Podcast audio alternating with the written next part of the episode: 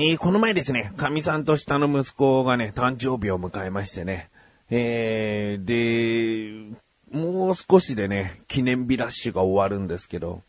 えー、何かというとさ、その6月の18日日曜日は父の日がありますでしょ？で、これで僕の中で記念日ラッシュ終了って思えるんだけど、いつから始まるかっていうと、4月の中旬に父親の誕生日があって、で、5月に母の日があるでしょ？で、5月の下旬に僕の誕生日があって、で、6月の中旬に、えー、神さんと次男の誕生日があって、えー、今回は18日の日曜日に父の日があるというね。もうすごい立て続けにね。まあまあ、離れてるっちゃ離れてるんだけど、立て続け感はあるよね。えー、父親の誕生日から始まり、父の日で終わるっていう、いう感じなんですね。あで、まあ、11月には母親の誕生日とか、えー、2月には長男の誕生日とかね、そこは飛んでるんですけどね。まあ、家族とか知り合いとか多いと、誕生日、記念日、大変ですね。えー、どう祝おうとかいうところね、悩みますね。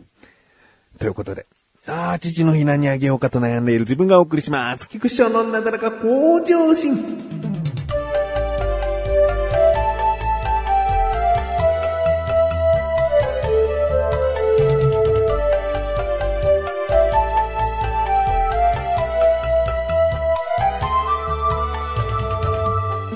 えー、この前ですね、下の息子、最近ですと5歳になったんですが、まあ、4歳の頃の話ですね。えー、4歳の時にですね、急にですね、魚釣りがしたいって言い出したんですね。うん、別に魚釣りの番組とかを見せていたわけではないので、えー、僕は趣味の中に魚釣り全然ないので、まあ、どことなく、えー、釣りの情報を知ったんでしょう。で、実際の、うん、魚釣りがしたいって言い出したんですよ。言い出したら、じゃあやらしたいって思うのが親心ですよね。えー、まあ、例えばね、インドに行きたいとかね、なんか海外に行きたいみたいな、とんでもないことだったら急に叶えることは無理だけども、魚釣りがしたいというね、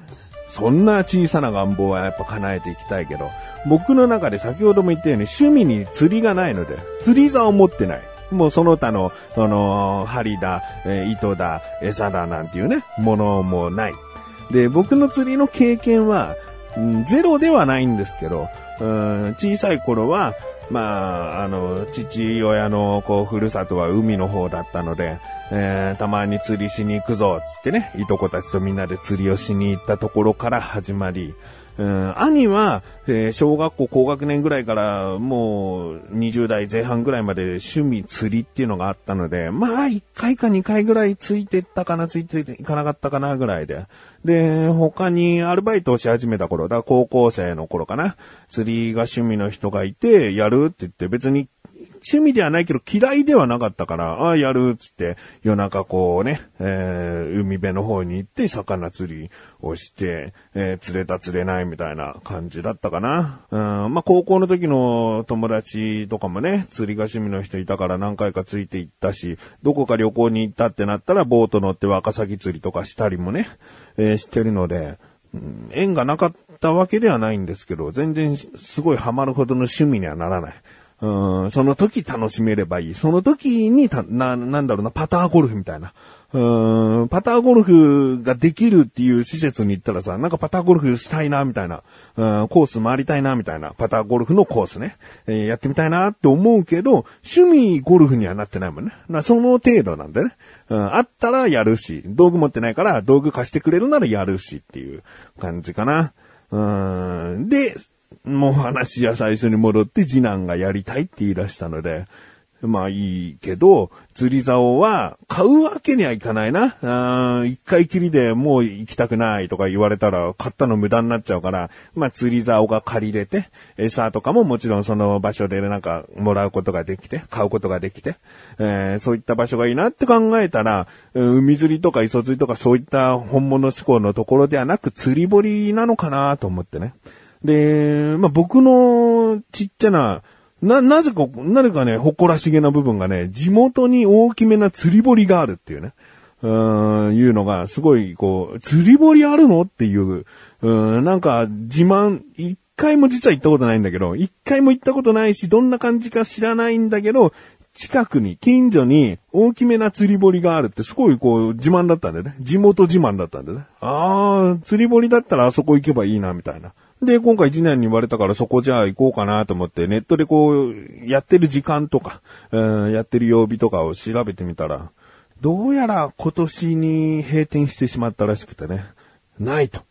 なんでこの時期に、去年だったらあったのに、うん、今年の今の時期に閉店してしまっているっていうね。とても運の悪いことに、一回も行けなかった自慢の、一回も行ってない自慢の釣り堀に一回も行けなかった。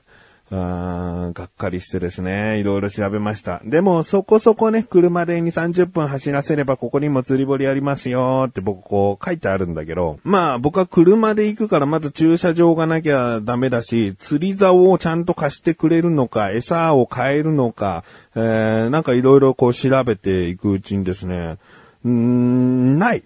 うん僕の当てはまる条件の釣り堀がないんですね。本当にもっともっと統計行けばあるんだけど、こう、動き回れる範囲内に、良さげな釣り堀がなくて、なんだもう本当に釣りって気軽にできないんだなっていうね。うん、例えばじゃあボーリングしたいって言ったらさ、手ぶらでボーリングできるでしょ？ボーリング場行ったら、靴も借りれて、ボールも借りれて、うん、釣りがしたいと思った時にさ、うん、大きめの駐車場で、どうぞここで釣りできますっていうことって難しいんだなと思って。まあでももうちょっと調べてみたら、横浜市のですね、日派にですね、スイングっていう建物があるんですね。で、これ複合施設で、メインはバッティングセンターかな、うん、なんだけど、もういろんな、うん、体を動かす系のものがある。えー、まあ、バッティングセンターつながりでいけば、ストラックアウトができるスペースだったり、あとトスバッティングしていいですよスペースが3箇所ぐらいあったりね。だから15分間で、このカゴいっぱいのボールを使って自由にトスバッティングしていいですよってネットがあってね、えー、スペースとか、あとブルペンもね、なんか設置されてたり、投球練習していいですよとか、うん、他には、卓球場もね、卓球台も何台かあったりとか、あと、簡単なパター練習、パターゴルフの練習ができたりとか、うん、いろんなね、複合施設みたいなところがあって、そこにですね、釣りができる施設が入ってたんです。うん、もちろん釣り竿を貸してもらえるし、餌も買えるところで、えー、で、まあ、釣り堀で室内だから、かなり小さいなとは思ってたんだけど、でも実際ね、行ってみたらね、うーん、どうかな、横幅10メートルぐらいうん、奥行き3メートルぐらいの、巨大水槽が2個ぐらいあって、あとは、えー、小さめな金魚の、えー、水槽というか、えー、たくさんの金魚がいる場所があって、その3箇所で好きに釣りをしていいというところで、あここいいかなと。もし当日雨になってもできるし、うん、最初に釣りとはどんなものかっていうのを、まあ、釣りのすべてがわかるものは釣り堀ではないと思うけど、釣るという実感、えー、を味わうためにはこの程度でいいのかなと思って。でですね、えー、息子二人を連れてですね、行ってきました。うーん、まあ、釣り竿をね、持ってね、ワクワクすんだね。やっぱりえ、子供っていうのはね、釣り竿を持って、早く釣りたい、早く釣りたいみたいな。で、餌が練り餌みたいなのと、あとね、うどんだったのね。えー、普通の茹でたうどん。うん、僕はあの、ミミズみたいな、えー、針の形に沿ってこう、ブチブチブチってこう、餌をつけるやつ、久しぶりにやりたいなと思ってたんだけど、そういう餌じゃなかったね。練り餌か、うどんかを選べると。でも、こう、虫をグリグリグリってこう、餌につけるのをやる感じが似てるのは、うどんかなと思って。じゃあ、うどんでーつって。えー、うどんをね、餌にですね、えー、釣りを開始してみました。長男はもう8歳なので一人でね、餌はつけてあげるけど一人でこう釣らして、で、次男は、うん、僕が竿を持って一緒に竿を持って、つって、で、やらしたんですけど、まあ、その大きめの水槽を最初行ったんですけどね、釣れなくてですね、運が良ければチョウザメが釣れるらし。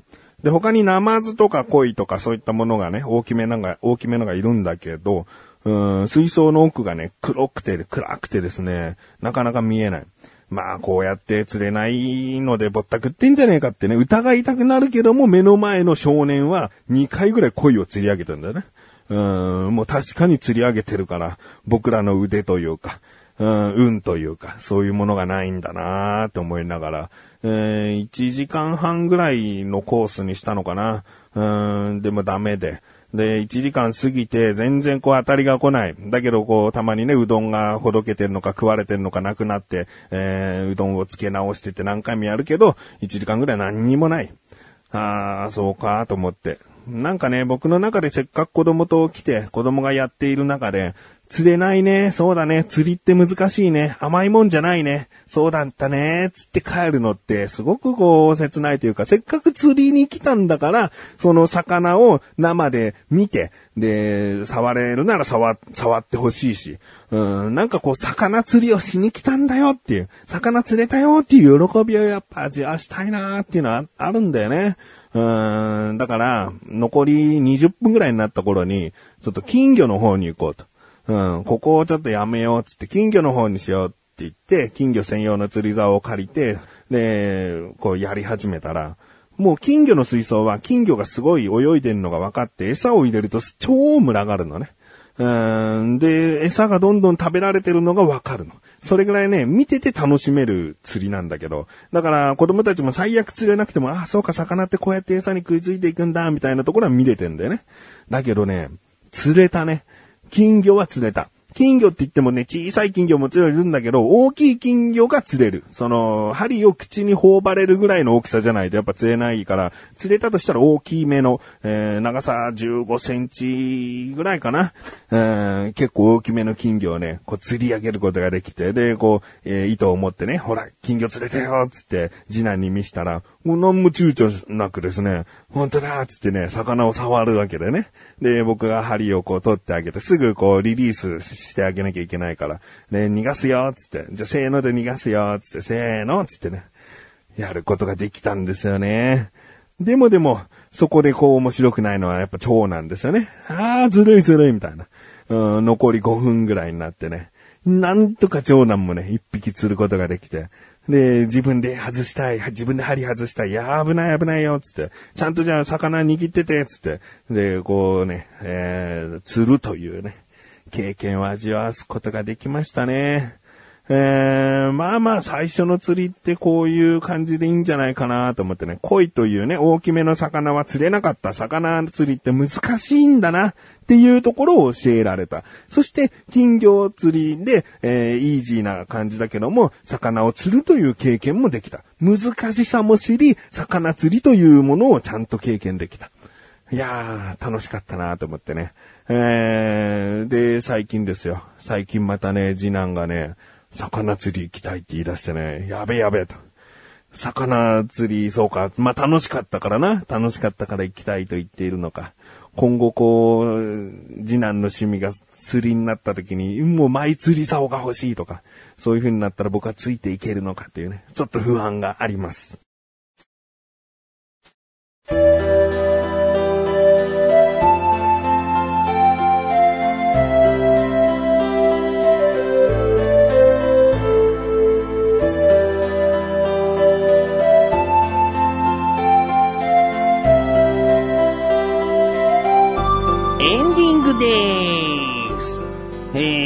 子供たちとね、釣り堀に行ってきたという話なんですけれどもね、まあ、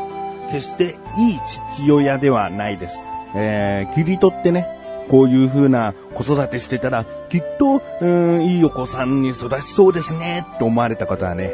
えー、不正解ですね。決して、決して悪い子に育ててるつもりはないけども、えー、精一杯というところですね。うーん、なんとかこう子育てをしているというね。えー、なん、なん、何の言い訳なのかよくわからなくなってきましたけれども、お知らせです。このなだらここ女子が配信されたと同時に更新されました、菅井菊池のコンビニ侍聞いてみてください。今回は菅井からのおすすめ食品で、カルピスシュークリームですね。えー、ぜひぜひ夏にぴったりなので聞いて食べてみてください。ということで、なだらかこ女子は毎週水曜日更新です。それではまた次回お会いいたい菊池勝利したメガネとマーニでマリオお疲れ様に。